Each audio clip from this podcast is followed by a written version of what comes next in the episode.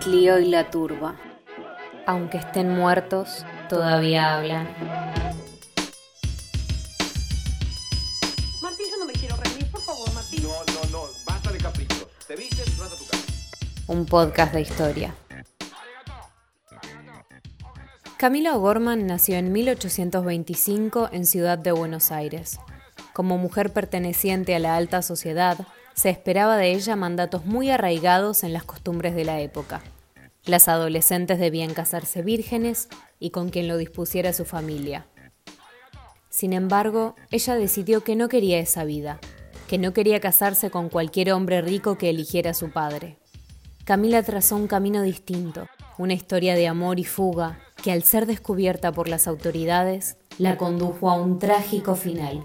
La muchacha fue la quinta de seis hijos. Dos de sus hermanos, como era típico de las familias poderosas, emprendieron respetables carreras en la sociedad porteña. Uno de ellos, Eduardo O'Gorman, buscó una posición en la iglesia, en la orden jesuita, y el otro, Enrique, estuvo al frente de la policía y fue el fundador de la Academia de Policía de Buenos Aires. En cuanto a ella, era considerada un baluarte de la sociedad educada. Solía ir a bailes y fiestas formales en la sede del gobernador, ya que era íntima amiga y confidente de Manuelita, hija de Juan Manuel de Rosas y Encarnación Escurra. Cuando tenía 18 años, Camila conoció al padre Uladislao Gutiérrez, de 19 años. Él era un sacerdote jesuita, compañero de su hermano, y que también provenía de una familia de renombre. Era el sobrino del gobernador de Tucumán.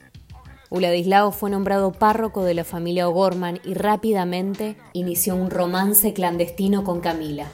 Cuatro años después, el 12 de diciembre de 1847 a la madrugada, Camila O'Gorman y Uladislao Gutiérrez se fugaron a caballo para no volver. Su objetivo era llegar a la ciudad de Río de Janeiro donde pasarían desapercibidos, pero se detuvieron en la provincia de Corrientes. Gutiérrez adoptó el nombre de Máximo Brandier y Camila se hizo llamar Valentina de San. Ellos decían venir de Salta donde se dedicaban al comercio.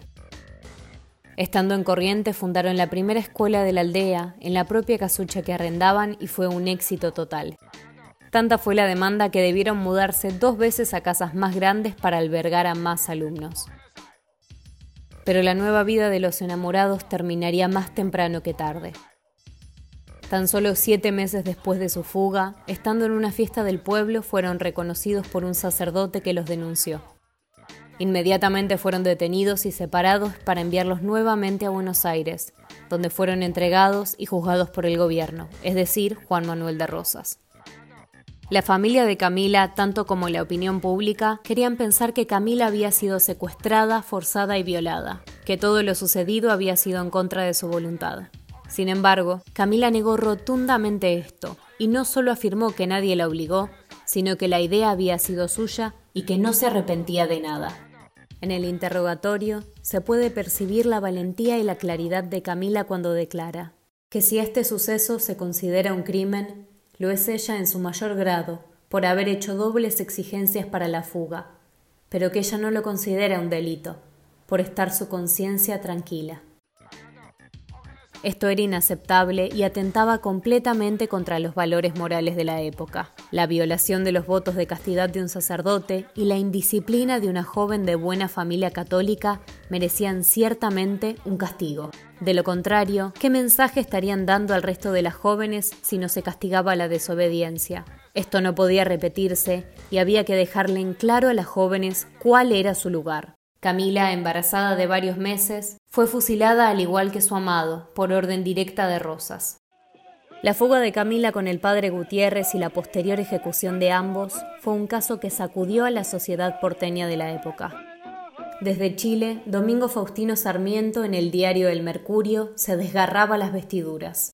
Ha llegado a tal extremo la horrible corrupción de las costumbres, bajo la tiranía espantosa del Calígula del Plata, que los impíos y sacrílegos sacerdotes de Buenos Aires huyen con las niñas de la mejor sociedad, sin que el infame sátrapa adopte medida alguna contra esas monstruosas inmoralidades.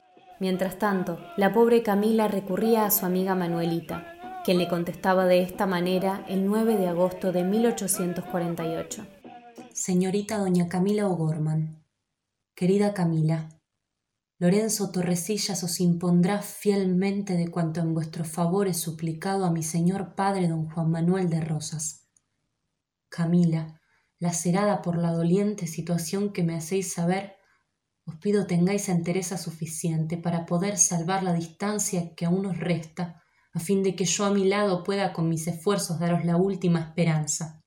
Y en el interín, recibid uno y mil besos de vuestra afectísima y cariñosa amiga, Manuela de Rosas y Escurra.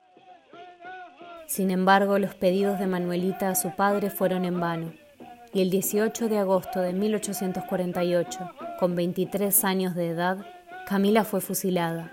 Testigos del fusilamiento recogieron sus últimas palabras.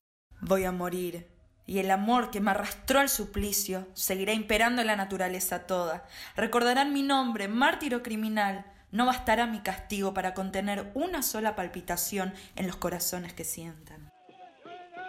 A su vez, estas fueron las últimas palabras que escribió Gutiérrez al enterarse de la condena que recibirían. Camila mía, acabo de saber que mueres conmigo. Ya que no hemos podido vivir en la tierra unidos, nos uniremos en el cielo ante Dios. Te perdona y te abraza tu Gutiérrez. En 1870, Rosas desde el exilio en Inglaterra escribió, Ninguna persona me aconsejó la ejecución del cura Gutiérrez y Camila O'Gorman. Ni persona alguna me habló ni escribió en su favor. Por el contrario, todas las personas primeras del clérigo me hablaron o escribieron sobre ese atrevido crimen y la urgente necesidad de un ejemplar castigo para prevenir otros escándalos semejantes o parecidos. Yo creía lo mismo, y siendo mía la responsabilidad, ordené la ejecución. Encontrá la publicación sobre el fusilamiento de Camila O'Gorman en arroba Clio y la Turba en Instagram.